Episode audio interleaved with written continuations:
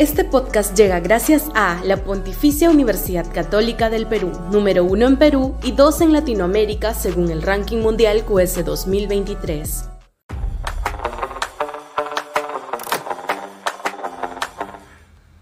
La terquedad de Keiko Fujimori.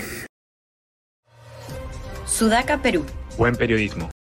La última encuesta de Ipsos publicada en Perú 21 a propósito de las posibilidades electorales de Keiko Fujimori trae dos malas noticias.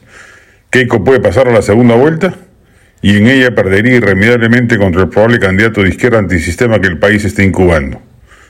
Un 11% señala que definitivamente votaría por ella, es el núcleo duro del Fujimorismo, y un 13% que podría votar por ella. Con una buena campaña tiene un techo de 24% que la colocaría definitivamente en la justa definitoria, como ha sucedido en los últimos tres procesos electorales pero a la par hay un 61% que señala que definitivamente no votaría por ella, casi dos tercios del país.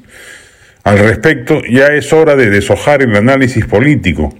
No parece que estemos ante un antifujimorismo histórico que crece o se mantiene en el tiempo a pesar de los 23 años transcurridos de los finales del gobierno de su padre, sino ante el rechazo a una lideresa política de segundo orden que carece de empaque doctrinario, liderazgo y sobre todo reacciones e iniciativas audaces que partan las aguas cuando el país requeriría su voz de guía. Hay sin duda el mentado antifujimorismo, pero en verdad corresponde a un sector minoritario de la izquierda y la derecha liberales, lo que predomina es el antiqueiquismo, cuya raigambre no es esencial ni acrítica, sino que obedece a la desastrosa actuación política de la mandamás de Fuerza Popular en los últimos lustros, desde el gobierno de PPK hasta los entripados corruptos, mediocres y autoritarios que su bancada vigente exhibe sin vergüenza.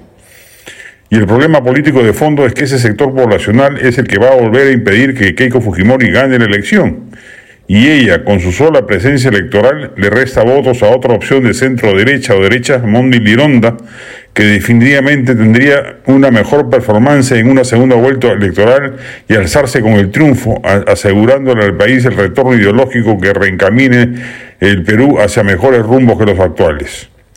Keiko Fujimori debe retirarse de la política. Su presencia es tóxica y tapona el surgimiento de una derecha liberal, moderna y republicana, además de darle combustible a una izquierda que sin el Fujimorismo al frente probablemente deje de existir o se evapore hasta la insignificancia. Este podcast llegó gracias a AFE, operador logístico líder en el mercado peruano que brinda servicios de almacenaje, transporte de carga, courier y cómics. Los puedes ubicar en www.afe.pe. Este podcast llega gracias a la Pontificia Universidad Católica del Perú, número uno en Perú y dos en Latinoamérica según el ranking mundial QS 2023.